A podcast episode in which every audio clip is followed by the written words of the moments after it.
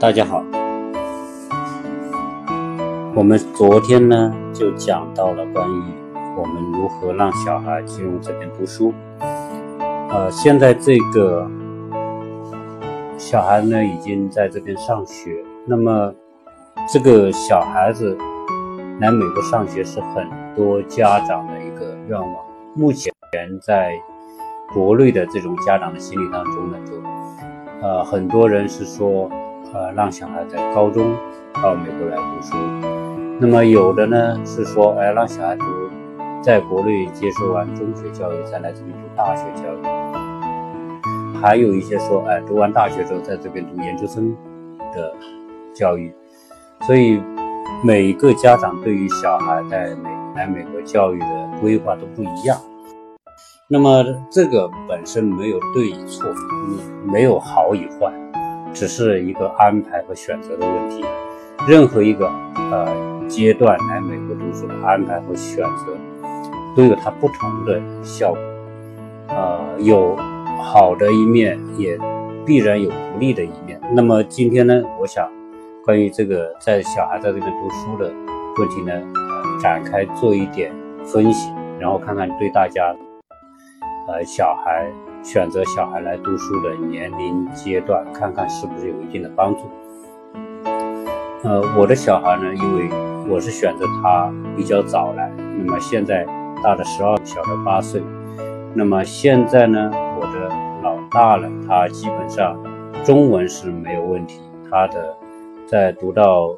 国内小学六年级，他的阅读能力、呃识字能力、中文。都已经是比较扎实的基础了，那么他阅读的速度也很快，呃，所以有这个基础呢，他现在重点呢，我们要让他尽快适应这边的英语的沟通。那我的老二呢，这个是女儿呢，就语文功底、中文功底可能就大大的不如他哥，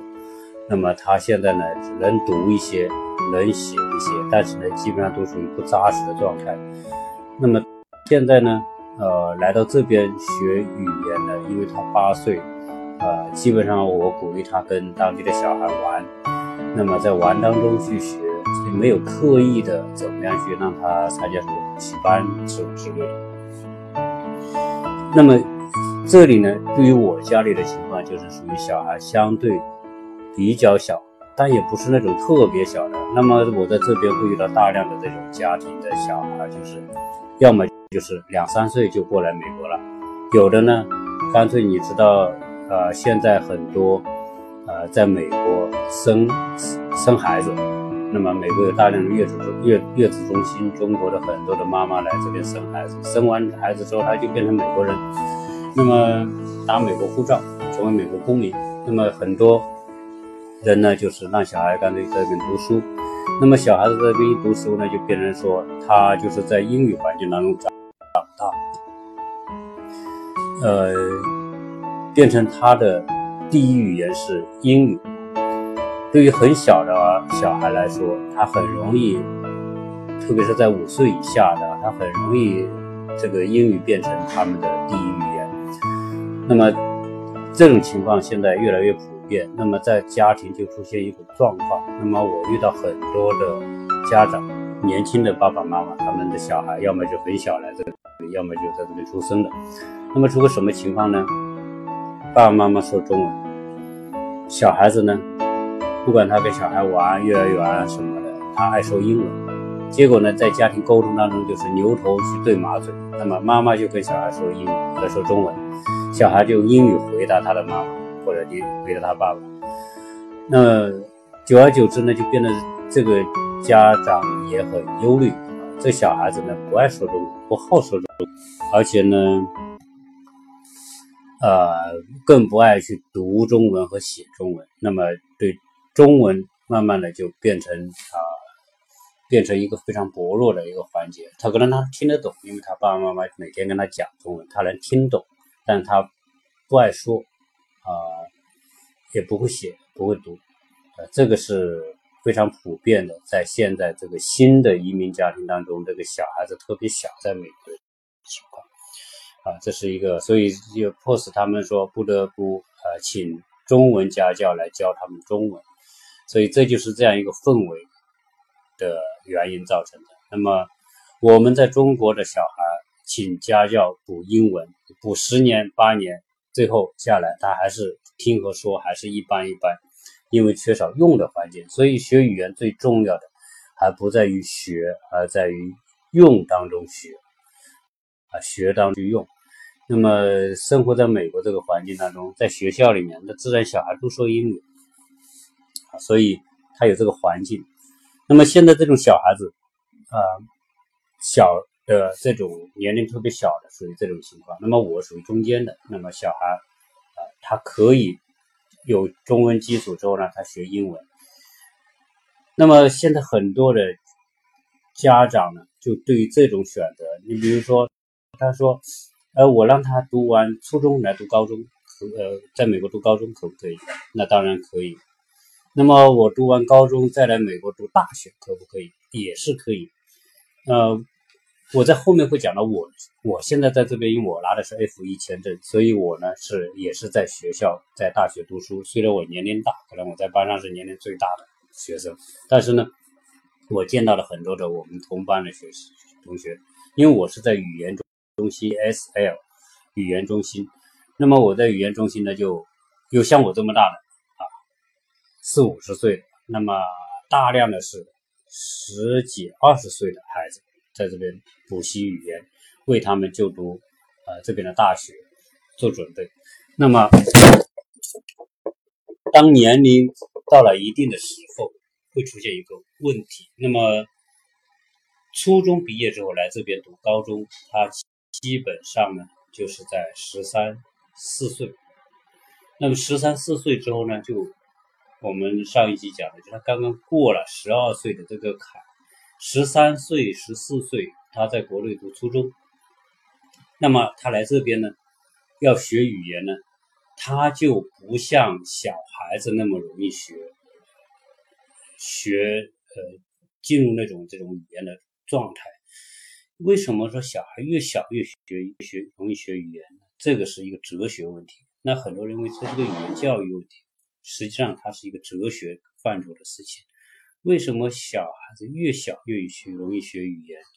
实际上，人的思想是一个从出生到老到死亡，人的思想、人的大脑、人的这个大脑是个容器。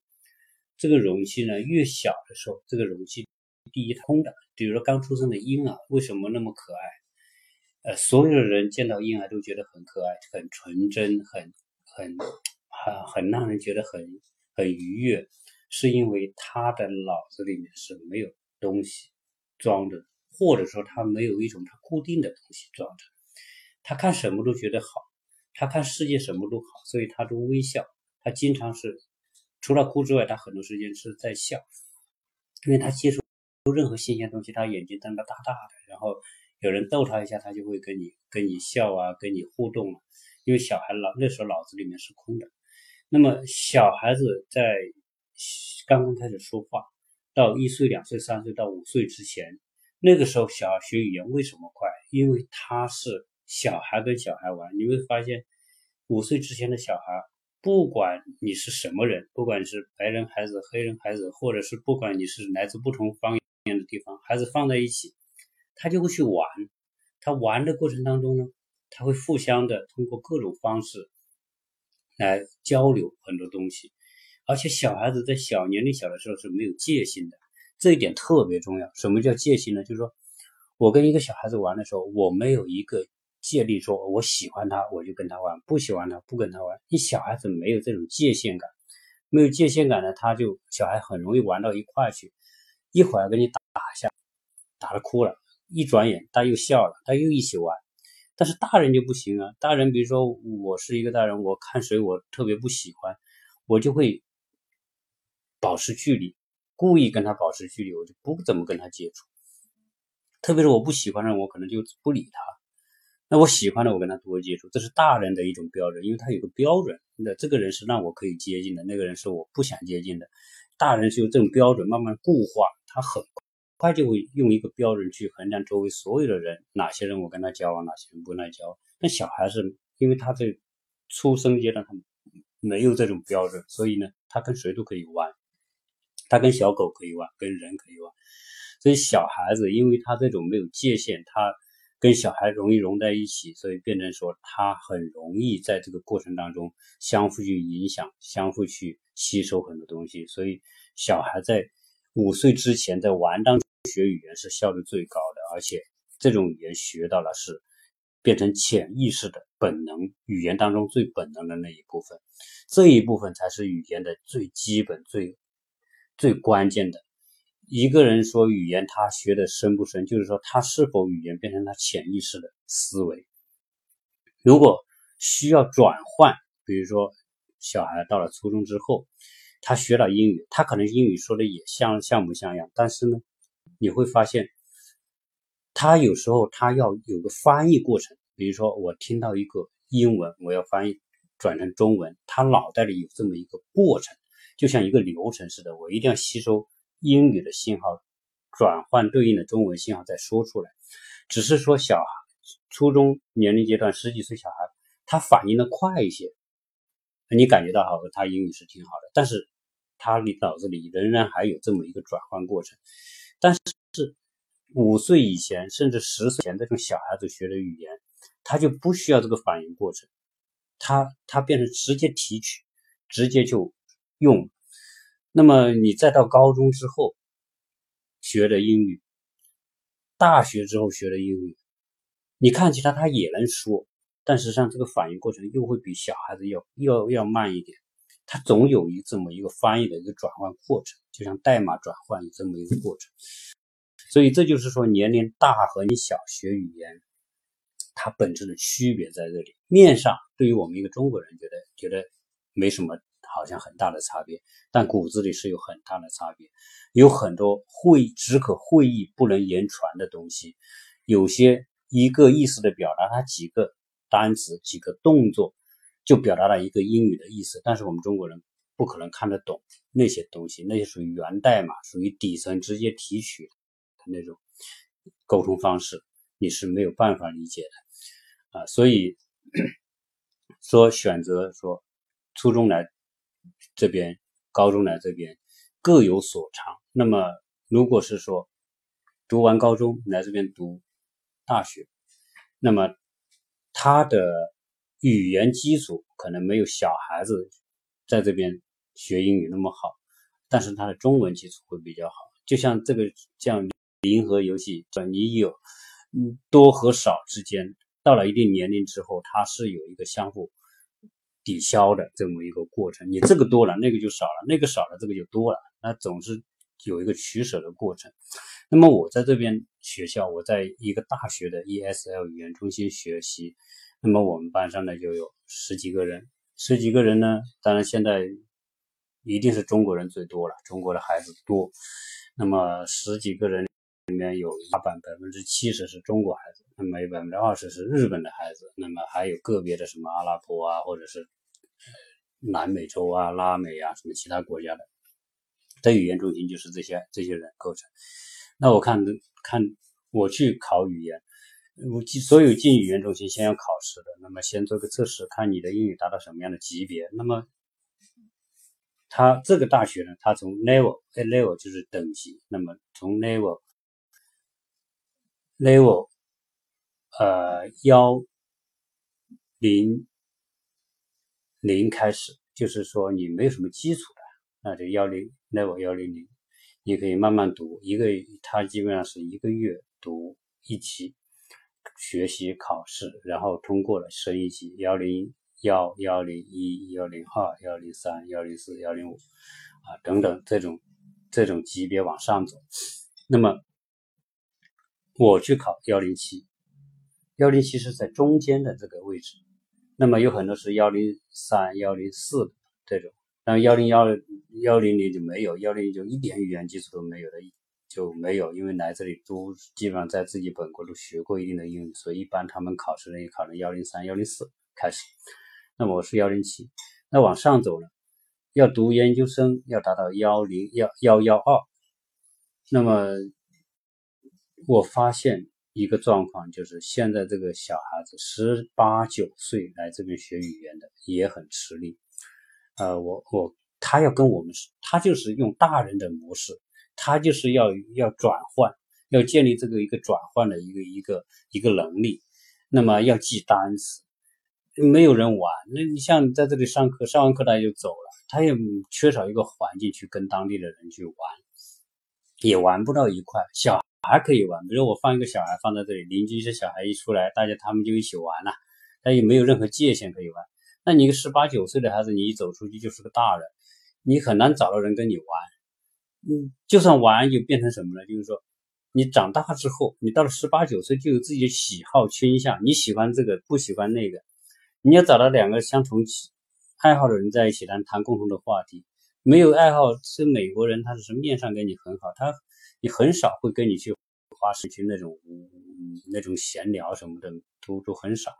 就变成说这个十八九岁的孩子这边学英语，实际上除了上课学那点英语之外，他在课外是很少有这种氛围去，除非你说你去找做义工，然后你去找一些老人中心去陪一些老人家聊天，除非你做那个事情，但是呢，他们学习都紧张，基本上也没这种大块时间去做，所以他们在这学语言是硬硬碰硬的去学语言。就跟我们在国内学，比国内学好一点，但是呢，没有好到哪里去。那么小孩子呢，邻居一出来，大家一起玩，他没有所谓兴趣与不兴趣的问题，就是大家小就玩就是兴趣。所以呢，小孩学语言和大人学语言有本质的区别，这个是属于是他最大的一个一个差异。那么现在。我说的，到了十八九岁学语言的这些孩子，事实上来说，他可可能有些接受能快的，也学的也不错。那比如他考到一幺幺零之后，他就可以去读一个本科的课程了，他就可以说语言可以基本上可以去听那本科的课程。但是实际上还是有很多的听不懂。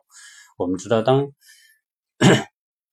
当小这个大学的老师讲课，他基本上他不因为在一个班里面，那就是。他就当你都是语言都听得懂的，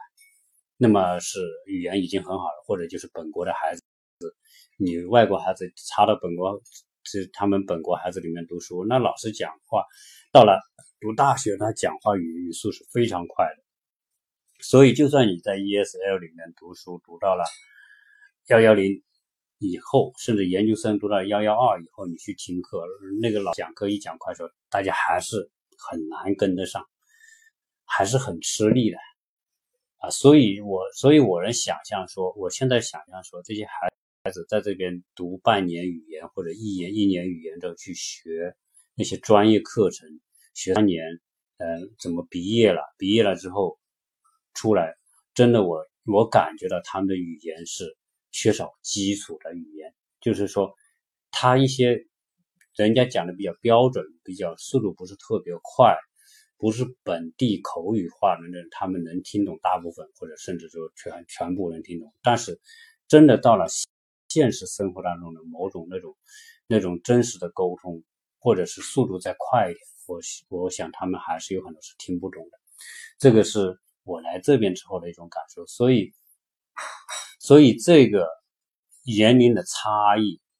对语言本身而言，年龄差异就是越小。学语言一定是越容易，越大一定是越难，这个是没有办法。当然，就是说，我们回过头来讲一个一种对自己的安慰：小孩读在国内读完高中、读完大学来这边学习、留学、读书，然后拿一个毕业证再回去，呃，他最少他有自己的这个母语文化，自己的中文。呃，中国人的传统思维那些他已经是比较牢固了。那么他回中国，呃，对他们也是一种有帮助的事情。从这个角度来说，也是是这样啊。所以呢，也也没有所谓说完全对与不对，只有说你自己的取向是希望你的小孩是在在呃文化背景上是更接近于欧美。要接近于美国、西方，还是说我愿意他选择他更接近中国？那么啊，英语基础虽然说他的英语的这种呃能力差一点也没关系，我觉得这个就是一个选择的问题。啊，一个一个取舍和选择的问题啊，基本上没有什么。如果有些特别说有些初中过来或者高中过来，他住在这个美国人家庭呢，这个对他的语言提升又有帮助啊，在生活当中啊，大家只能只能讲英语啊，那么这个对他们又是有帮助啊，所以。呃，花了点时间来讲这个语言选择的问题啊。那么关于在这边读书，那很多人说，智真现在中国十年的证，那我我能把我也把小孩带过来，那么在这边找个公立学校读书行不行？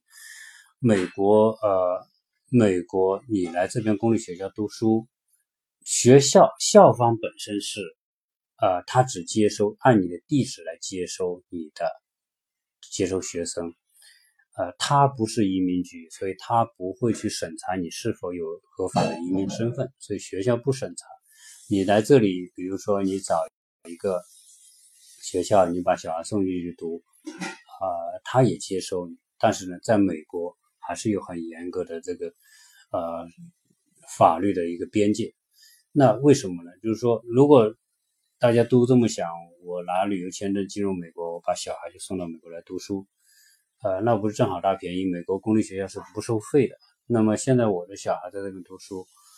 呃，基本上也不收学费的。你没有书本费，没有学费，呃，偶尔可能说他学校有点小活动，你交点费用，那都是很少的。比如他搞一个那个嘉年华，交七美元给他，那全年的学校的这种活动，你你一家人都可以参加。啊，他基本上这种这种呢，就是交钱很少，当然他也会发起一点关于捐助、助捐、募捐，比如说有些活动啊，你可以募捐，可以买点他的东西，学校提供的活动的东西，那么你你花几美元买点东西，他给个东西给你，给他你你你相当于捐募捐的捐款，所以在这边呢，学校的没有这种费用的话。啊，读书成本很低。那如果你是在美国啊，另外一种学校就是私立学校，美国的私立学校那就是属于一个盈利性的学校，它也不完全盈利。美国的私立学校就分两种，一种呢是属于教会背景的学校，另一种呢是另外那种企业化的这种私立学校。美国大量的私立学校是属于教会背景的学校，为什么教会背景呢？因为呃，美国的教会历史是是是非常悠久的。那美国本身是个基督教国家，所以美国呢有大量的这种教会，几百年、两三百年来就有大量的教会。那么美国的教会呢，它实际上呢就做很多的公益的事情，学校是他做公益事情之一。呃，学校。收的钱，他也不是个人赚的，是属于校，他这个教会都有基金。那么这里大量的这个私立学教会学校，虽然它是公公益性的教会学校，但是也是有学费的。那么美国的私立学校的学费也不便宜啊，基本上很多国内人都知道，那么都有了解过，在边读高中私立高中的收费。那么一般的情况下是在。两万块钱左右一年，两万美元，那么好的三万美元、四万美元、五万美元都有，啊，再高的也有。那么这只是，这是你要交的交给私立学校的学费，但是呢，你生活费你还得交。那比如你寄宿家庭，它一般来说一年大概在一万五到两万美元，所以呢，在这边读个私立学校啊。的费用应该来说是三万到五万美元是比较多的，是在这个区间的。那么读公立学校，你这三万到五万美元你就不用花了，就跟但但是呢，私立学校它规模比较小，它一个班的人人数也比较小，一般可能十几个人一个班。公立学校呢，我现在小孩在他们小学三年级，他们班上有三十个三十个人。啊但他是人就比较多一点，呃，那么如果大家都说，哎，我钻个空子来拿个旅游护照就到美国来让小孩子读公立学校，呃，这种情况可能有人在这么做，但是这个做的后果也挺严重的啊。那么是怎么严重呢？首先是美国的这些公立学校的费用是怎么来的？那么这边的费用，美国的学校的费用是由美国的地税、地方税来支撑的，那主要是来自于房产税。那比如说我们这个区，它是个新区，新区呢，它就有很多新的建设项目，比如公路啊、公共设施啊、那些公园呐、活动场所啊、图书馆呐等等这些东西，都属于这个城市的配套公共设施。这个中央是不可能拨钱的。美国的政政治国家体制是跟中国是完全不同的。中国是中央。管理一切，最大的权力在中央。在美国不是，美国是地方自治。连美国的联邦联邦的法律，有联邦的政府，但他只管联邦那个层面的事情，地方这个层面的事情，联邦是不管的。那么，比如每个州，它有州政府，有州宪法，有州议会，它所有的这个州的法律都是它的州议会来制定。那么州州长。就是这个州的最大的行政长官来管理这个州的事务，啊，签署行政命令呐，管理相关的这个事情。那么每他下面还有县，县还有县议会，县下面还有小的城市，市还有市议会、市政府、市长，他都当地自己管自己。那么这个费用，大部分的学校费用都是来自于地方的税务。那么房产税，房产税一交，比如说新开发区，由于大量的这个新建的设施，这个税就高，可能要到百分之一点五到百分之二，那么就相对来说是比较偏高。那一个房子一百万的房子，一年要交掉一万五到两万美元交给税交税，这个税由地方政府收到这个税之后，它按比例来分配。它百分之多少是用在当地的学校，百分之多少是用当地社区大学，百分之多少是用当地的警察，百分之多少是当地当地的其他的公共的开支，图书馆等等。它这个